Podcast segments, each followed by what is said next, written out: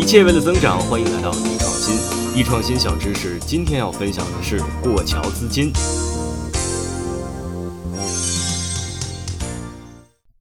一切为了增长，欢迎来到易创新。易创新小知识，今天要分享的是过桥资金。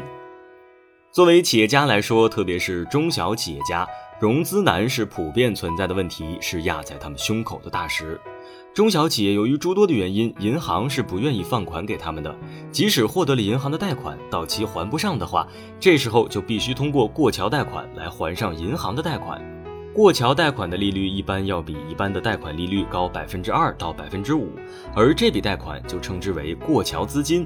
还清了银行贷款以后，企业家就可以继续在银行贷款了。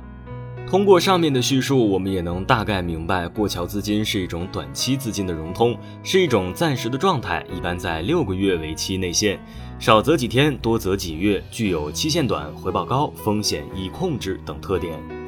我们来举一个具体的例子：A 公司由于欠了银行五百万元贷款，明天就要到期了，可是公司账上一分钱都没有了，怎么办呢？这时候啊，中间人 B 一般呢是其他企业或担保机构就出现了。于是呢，B 就对 A 公司说：“我可以借给你五百万元，期限十天，日息千分之四，要求 A 公司的全部机器设备作为抵押。”A 公司同意了，随后拿到了 B 公司的五百万元过桥资金，还给了银行。银行续贷下来后呢，再把钱按约好的本金和利息付给了 B 公司。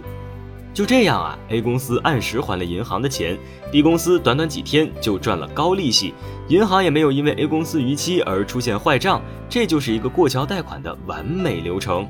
但是这并不意味着过桥贷款没有风险，万一银行断贷怎么办？把过桥资金还了银行之后，银行却不续贷，这边又欠着 B 公司五百万元的债务，断贷对企业的打击可以说是致命性的。好了，今天我们就分享到这里，下期见。